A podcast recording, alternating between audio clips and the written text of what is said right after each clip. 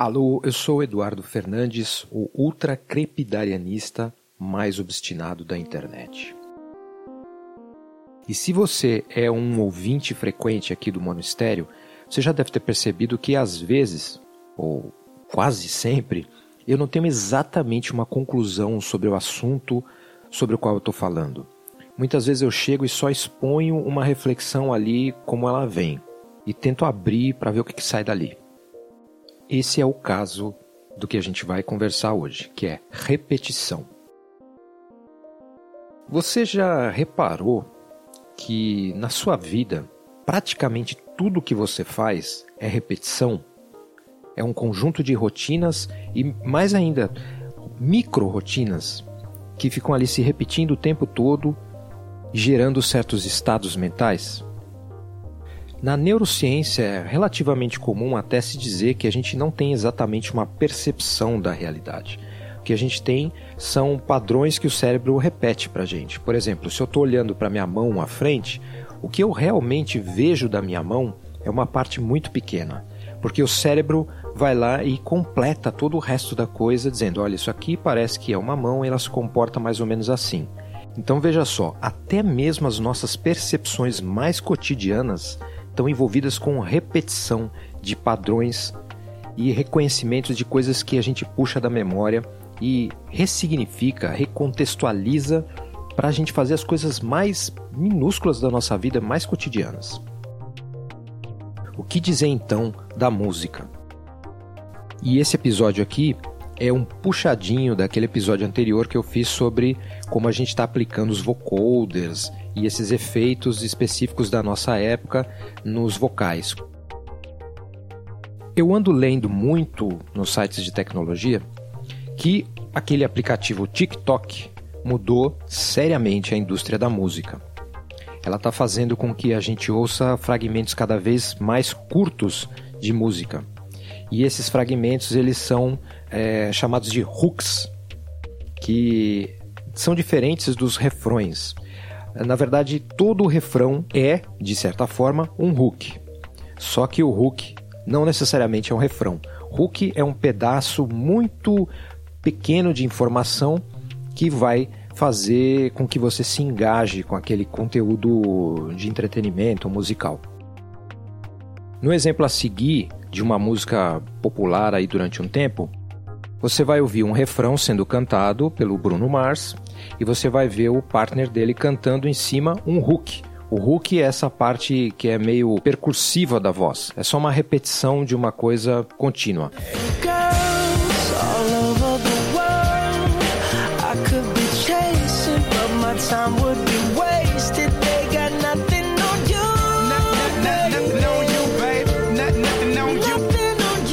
Ou seja, o refrão já é uma repetição de uma melodia, certo? só que o hook está em cima com uma coisa mais percussiva e mais repetitiva ainda.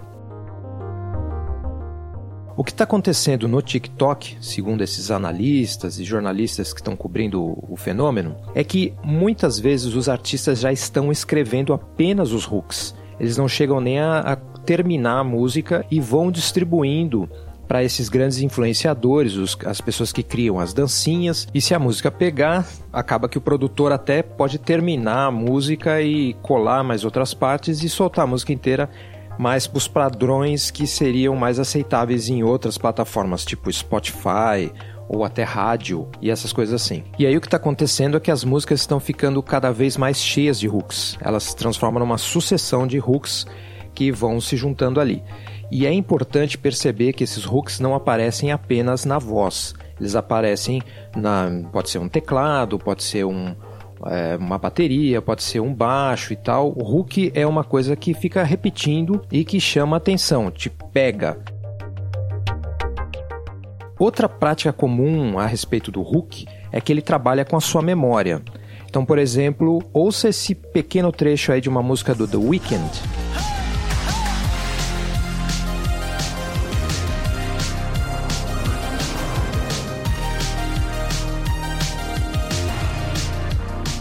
Então o hook aí tá em vários lugares. Ele tem aquela batida repetitiva da bateria, né? Pum, pá, pum, pá, pum. E depois começa com o teclado e tal. Mas presta sua atenção no que essa música evoca. Eu vou tocar uma música de outra época que tem um hook muito parecido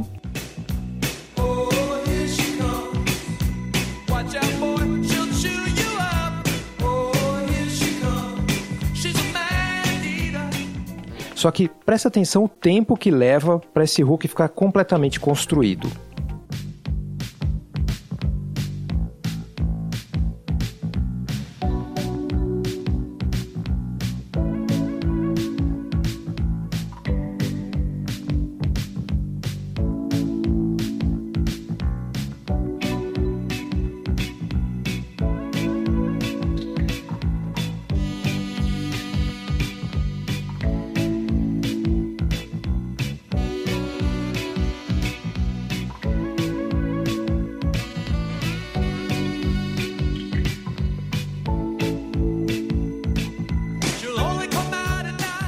Então, de certa forma, a música do The Weeknd mexe com a nossa lembrança da música do Daryl Hall e John Oates, lá dos anos 80.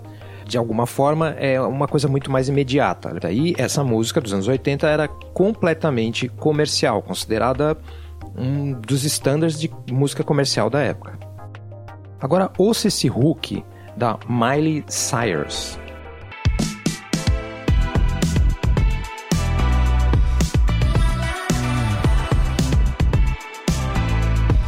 Agora um hook parecido, só que numa outra tonalidade, de uma banda dos anos 70 chamada Chic. Se você, como eu, já tá quase dizendo cala a boca, Edu, que eu quero ouvir o Chic agora.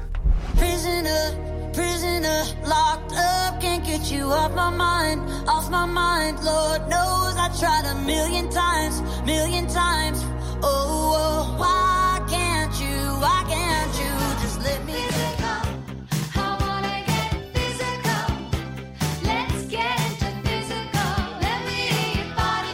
Então, o que você está querendo dizer, Duffy? Que esses artistas são todos uns rip-offs do passado? Não. O que eu quero dizer é que eles estão trabalhando com referências culturais das épocas anteriores deles, mas eles estão exercendo uma coisa que é muito natural na história da humanidade, que é a repetição e o uso da memória.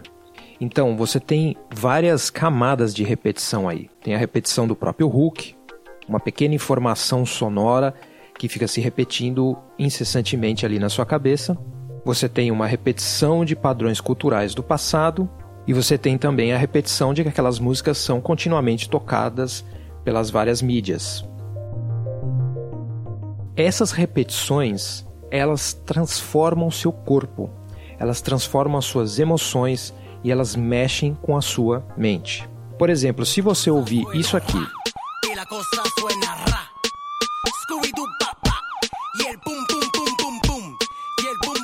Provavelmente você vai lembrar, e não só você, mas o seu próprio corpo vai lembrar das inúmeras dancinhas que vagaram pela internet nos últimos anos relacionadas a essa música. E a questão toda é que esse procedimento, usar música, usar hooks para produzir estados corporais, estados mentais, está longe de ser uma descoberta da nossa época. Isso já está ali na religião desde sempre. É que a partir de uma certa época da humanidade, a gente passou a olhar para todos os outros conhecimentos e dizer aquilo ali é religião, aquilo ali é superstição, isso aqui é ciência, isso aqui é o que é comprovado como pensamento correto.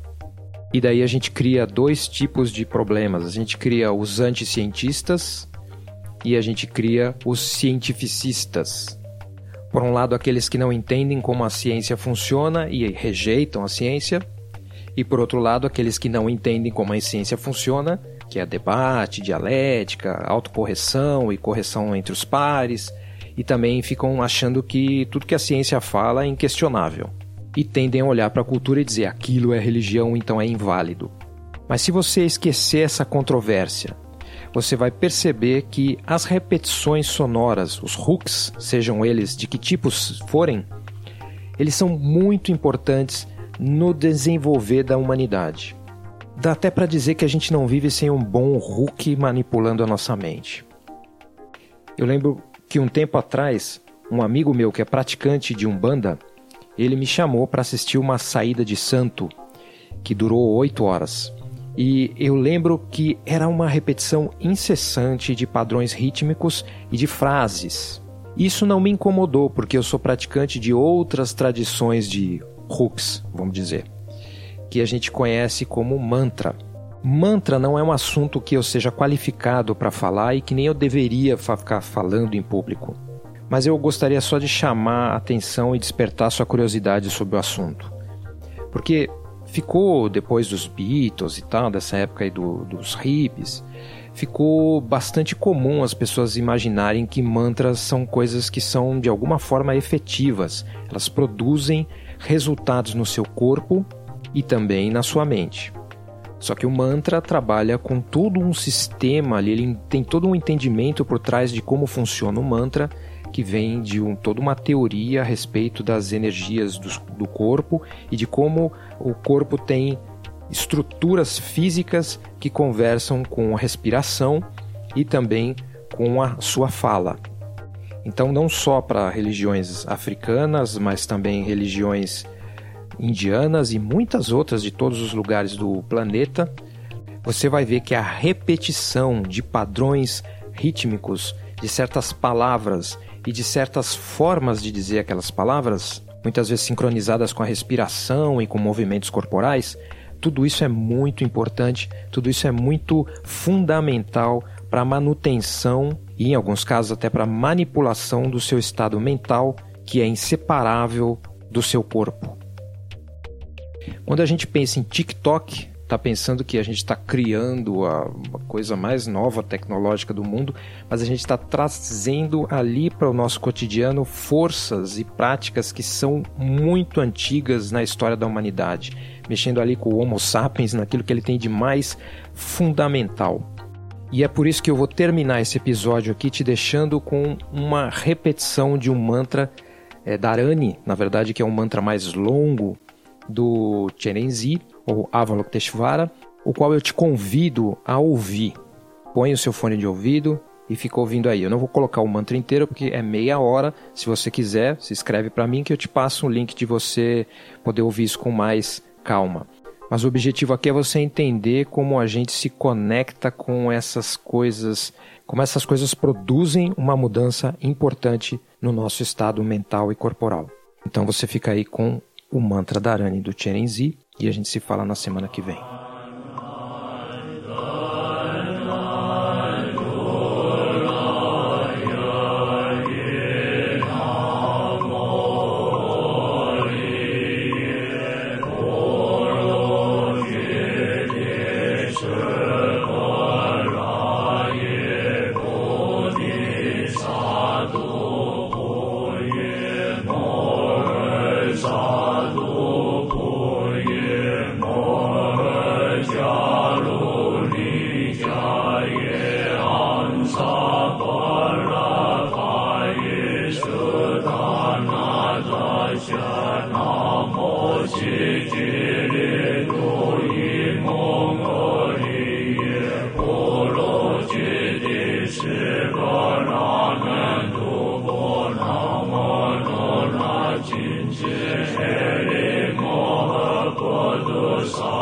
萨婆他都是公阿是云萨婆萨多那摩婆萨多那摩婆揭摩跋耶哥他真他唵阿婆罗耶哥伽帝伽罗帝依帝利摩诃婆提萨埵萨婆萨婆摩那摩那摩利摩尼利多云俱卢。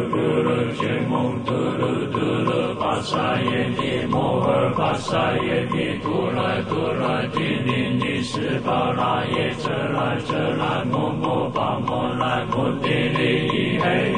是那是那阿罗僧巴拉舍利巴沙巴僧巴拉舍耶呼噜呼噜摩拉呼噜呼噜揭利沙拉沙拉揭利揭利苏罗苏罗菩提耶菩提耶波多耶波多耶毗提利耶罗那金遮帝利沙尼那波耶摩那萨婆诃悉多耶萨婆诃摩诃悉多耶萨婆诃悉多耶。是格拉耶萨婆